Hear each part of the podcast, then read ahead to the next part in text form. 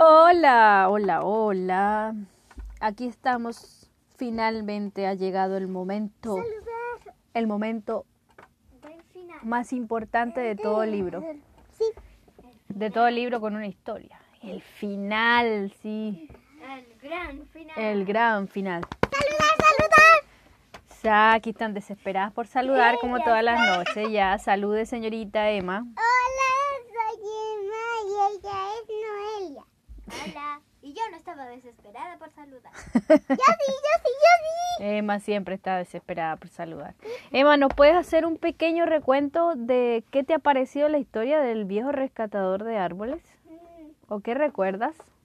Que se ha desvanecido ese árbol. Ay, sí es verdad. Desvanecido Se es una buena desvaneció. forma de decirlo. ¿Y será que tendrá algún valor todo su esfuerzo? Yo creo que sí. Yo sí.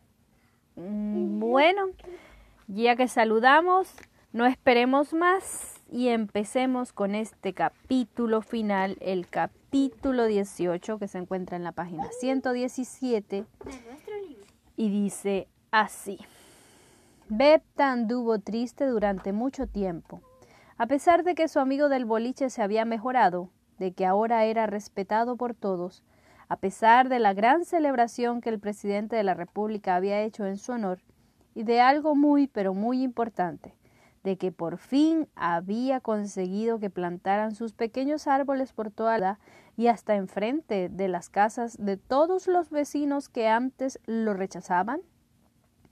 Ahora, gracias a sus miles de arbolitos, la ciudad iba a estar mucho tiempo a salvo de la nube negra o de cualquier otra que intentara meterse en el cielo y todos se lo, y todos se lo agradecían y lo felicitaban por su gran labor en favor de la comunidad.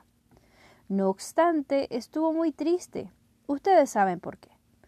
Pero como todo pasa, un día la tristeza de Bepta desapareció. Cuando fue cuando reflexionó y se dio cuenta de que el gran árbol en verdad no había muerto, que vivía en cada uno de sus hijos repartidos por la ciudad y más allá. Pero lo fue mucho más cuando descubrió un nuevo, y vigoroso pequeño brote asomándose entre la hierba del frente de su casa y se percató de que había nacido de una de las últimas semillas entregadas a la tierra por su amigo. Con el corazón henchido de dicha, decidió que lo dejaría ahí, que no lo trasplantaría, como a los demás, para que creciera en el lugar donde había vivido su padre, para que pudiera ver la ciudad como la había visto su padre, y se regocijara con el sol y con las nubes, con los pájaros y los niños y las mariposas y gatos que había en la cuadra. Y porque además era como tener otra vez a su amigo árbol, una parte importante de él, un árbol que crecería grande y hermoso, y valiente y generoso. Nosotros lo sabemos, ¿no es cierto?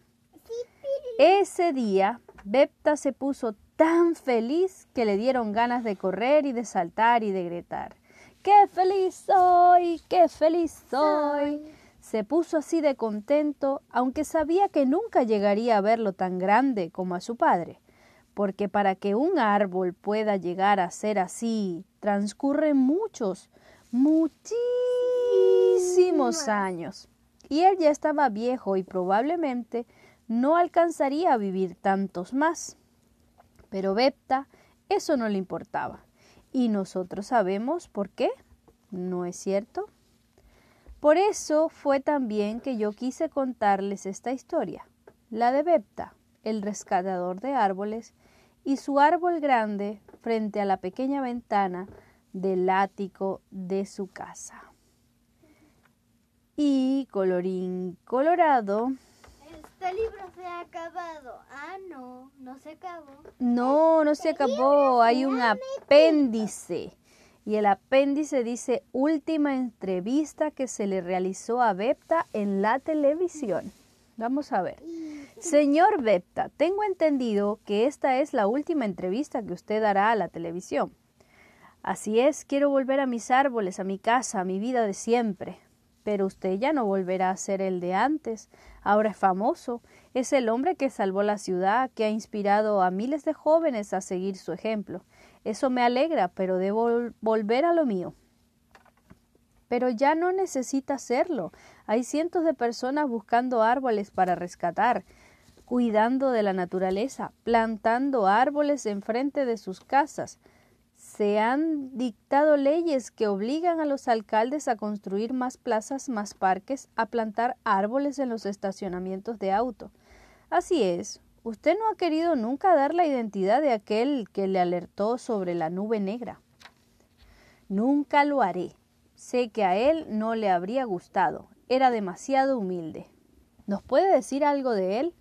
Bueno, fue un gran amigo, fue amigo de muchos, aunque no se dieron cuenta, era feliz en la compañía de los pájaros. ¿Pájaros? Sí, y de los insectos. Le gustaba el viento, la lluvia, el sol, amaba la vida. Se parece a usted. Él era un poco más viejo y también más silencioso. Bueno, señor Bepta, ¿qué nos puede contar de su vida? No hay mucho que hablar de mí, solo soy un viejo un poco loco, dicen por ahí. Nadie podría decir eso de usted, señor Betta. Usted no lo creería. Pero sí, algunos lo creen. Pero eso ya no tiene importancia. Me han dicho que usted quiere entregar un mensaje a los niños y jóvenes. Tiene el micrófono, señor Betta. Es un honor servirle. En realidad, no sé cómo decirlo. Me siento un poco torpe. Solo dígalo, señor Betta. Lo escucharemos. Últimamente he estado estudiando algo más acerca de la contaminación y sus consecuencias para nuestro planeta. No, no, en realidad no sé cómo decirlo. No es de esto de lo que quiero hablar. Me han pedido que lo haga. Dicen que es muy importante, que viniendo de mí cobrará valor, pero yo, yo solo soy un viejo rescatador de árboles. No sé dar mensajes para que los niños aprendan, no sé hablar bien. Yo solo quiero que sepan que todo lo que hice fue porque me hacía feliz. Yo era feliz viendo crecer aquellos brotes. Me emocionaba cuando los regaba sabiendo que ellos bebían el agua con avidez. Yo no podía dejar a uno sin rescatar sabiendo que podía morir bajo las pisadas de los que no los veían. No podía elegir, los consideraba mis hijos.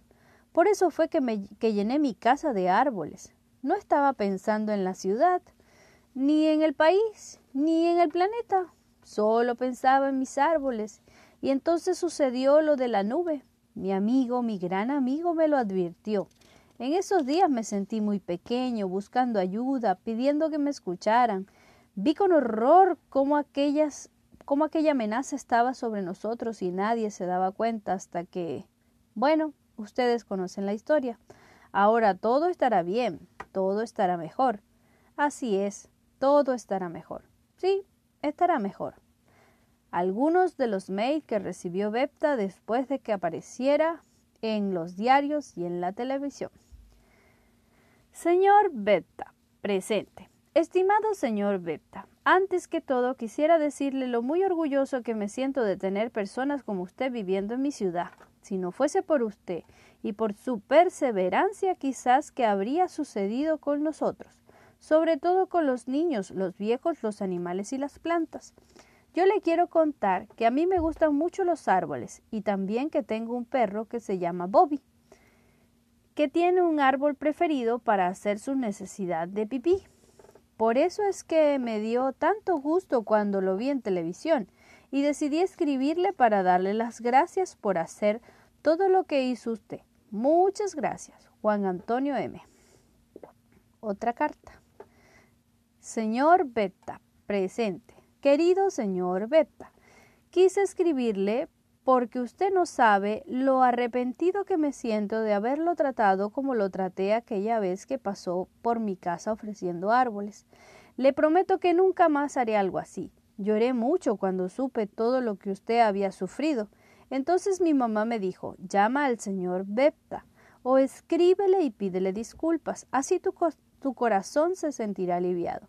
Y es verdad, Ahora que sé que usted leerá esta carta, me siento mucho mejor. Yo lo quiero mucho porque usted salvó a mi hermanito de enfermarse, ya que él es muy débil y sufre de bronquitis. Bueno, otra vez perdón y muchas gracias por ser tan bueno. Lo quiero mucho a Agustín G.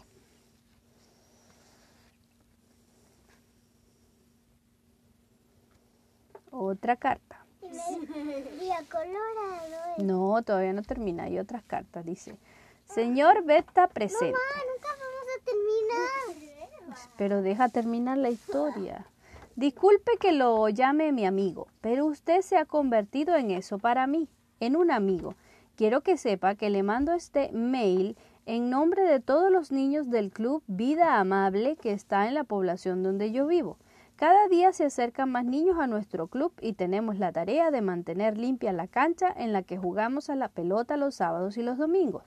También hemos decidido plantar árboles alrededor de ella para tener sombra y para que se vea más bonito. También para tener aire más puro.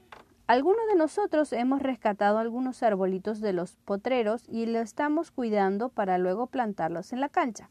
Otra cosa, estamos haciendo una campaña para que cada vecino plante un arbolito frente a su casa y lo riegue y lo cuide. Así nuestra población se verá más bonita.